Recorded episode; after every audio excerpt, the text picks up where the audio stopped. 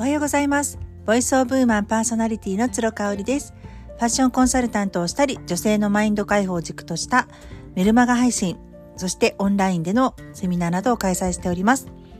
フランスからリモート買い付けをしたアパレルやアクセサリーをラローブフルフルというブランドにて展開しております。こちらはオンラインショップでの販売となりますので、詳しくはインスタグラムラローブフルフルをご覧ください。はい、今日はね、私のリアルな美容、1ヶ月の美容事情についてお話ししたいと思います。まあコロナがね、あって、そんなに人と会わなくなったので、美容代って減ってきたんじゃないかなって思いきや、うーん、そんなこともないなというか、やっぱりこれはね、エイジングに比例してるんじゃないかなと思うんですよね。私46歳になって、こう、やっぱりこう、頼れる場所、駆け込み寺的なところが増えてきたという感じですかね。ただ、今までだったら、レーザーでのシミ取りをしていたところが、やっぱりレーザーは実は合わないなーって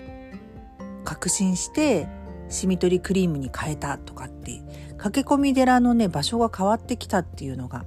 あるかなというふうに思うんですよね。で、あのー、3週間に私、1回のペースでネイルに行っておりまして、で、一時ね、ネイルはね、今そんなに本当に人にも合わないし、うちは特にね、男衆ばかりなので、なんかネイルをしても本当にときめくのって自分だけなんですけど、自分だけがときめくっていうのも本当に大事だなって思ったんですよ。実際ネイルをお休みしていた時もあったんですね。あの特にあの行きつけのネイルサロンがなくなくなっちゃって今まで電車に乗って行ってたのでそれがコロナで、まあ、行け行けなくなってじゃあネイルしなくていいかってなったんですけどねうんまあ水仕事をすることも多いし仕事してても何してても自分の手元を見ることが多いんですよね。で私ねあのちっちゃい時からの癖なんですけど結構こう爪を噛んでしまったりとかこうなんかこうあのささくれをねビャッとしちゃったりとかっていう癖があるんですよ。特に考え事とかしてる時とかに多くって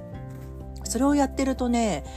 めちゃめちゃ痛むんですよね。あの、本当に手がボロボロになってしまってて、で、手がボロボロってね、その、働き者の手だねっていう意味もあると思うんですけれども、やっぱりこう、私的にはこう、頑張った証として、手をきれいに彩ってあげるっていうのも、自分をこう、めでるアクションなんじゃないかなって思って、これはね、一回ネイルサロン行くのやめて、で改めて気づいたんですよね。ああやっぱネイルの力って私すごく大きいんだな私にとってっていうのに気づいたという感じなので今はね1ヶ月経っちゃうと4週間空けちゃうと結構伸びちゃうんですよね。伸びちゃって私ね爪が長いのがすごく苦手であの特にこう携帯が押しにくくなったりとかタッチパネルあとはこうパソコンのキーボードがね、あの、カチカチカチカチ爪に当たって音がするっていうのがすっごく苦手なので、3週間に1回行くようにしているんですよ。まあそれをしてからね、あのネイリストの翔子ちゃんにも、すごく爪の形良くなりましたねって言われますね。あそれだけお金と時間をかけてあげると、うん、変わるんだなって思います。あの実際ネイルをやってるとね、特に気に入ったデザインの時なんかもう一日何回も見ちゃうんですよね。でこうあの私の場合アクセサリーを販売してますので手元を写すこともあるんですよね。そういう時にこう自分の手元を見た時にあなんか伸びてきたなとかやっぱり今回のデザインめちゃめちゃ好きだわとかなんかこう自分の体にフォーカスできるっていう時間をあの作るって大事だなと思うんです。これが例えばお仕事柄ねあの手にネイルができないっていう方だったらフットネイルでも全然いいかなというふうに思うしそれがこうまつげパーマとかアイメイクあのエクステとかでもいいかなと思うんですよね。鏡を見た時の自分の目元がすごく涼しげで華やかでとかね、あの、いいなって、あ今日もすごくパッチリしてていいなって思えるっていうなんかその自分に対して OK を出せてあげる時間ってすごく必要ですよね。うん、で髪の毛なんですけど髪の毛私今年の2月にバッサリ切ってから、まあ、1ヶ月に1回ペースで行っていて、まあ、それはショートカットショートヘアっていうのも理由にあるんですけどね。やっぱり白髪ですね。白髪がねどうしてもチラチラチラチラ1ヶ月経つと出てきちゃうっていうのがあってただねヘアカラーをするとすっごい乾燥するんですよね私の髪質上。細くて腰がない猫っ毛タイプなのでやっぱヘアカラーを頻繁にするとね痛みがひどくなっちゃうんですよ。で今はねあの美容院は1ヶ月半ぐらい開けるようにしています。でその間にちょくちょく前髪カットとかね行ってるんですよ。もう歩いて5分ぐらいのところにあるのでね美容室が。そうだからあの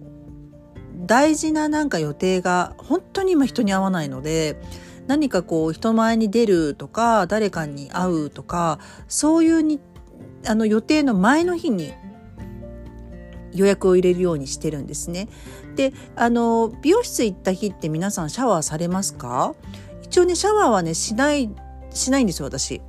もうね一回洗ってもらってるので、あのー、その日の夜はしない。でやっぱこう綺麗にブローもしてもらえてるのでねあの次の日起きて起きてからも寝癖もついてないしツヤツヤの髪の毛で起きることができるじゃないですか。なのでそのその翌日に必ず予定を入れるようにしてるんですよね。うんだからまあ美容院に関しては予定ありきで入れたり、ね、入れなかったりっていうのがあるかなというふうに思いますね。毎日朝ライブをしているので、まあ、髪の毛ぐちゃぐちゃではライブできないんですけど、まあ、帽子かぶったりとか私の場合ヘアターバンとかスカーフ巻いたりっていうことであのあら隠しはあのできるコツをいくつか持ってるのでねそのあたりは臨機応変かなというふうに思いますね。はい。あとはね、まあ、お肌に関しては、そうだね。シミ取りクリームを、あの、やってますね。これは、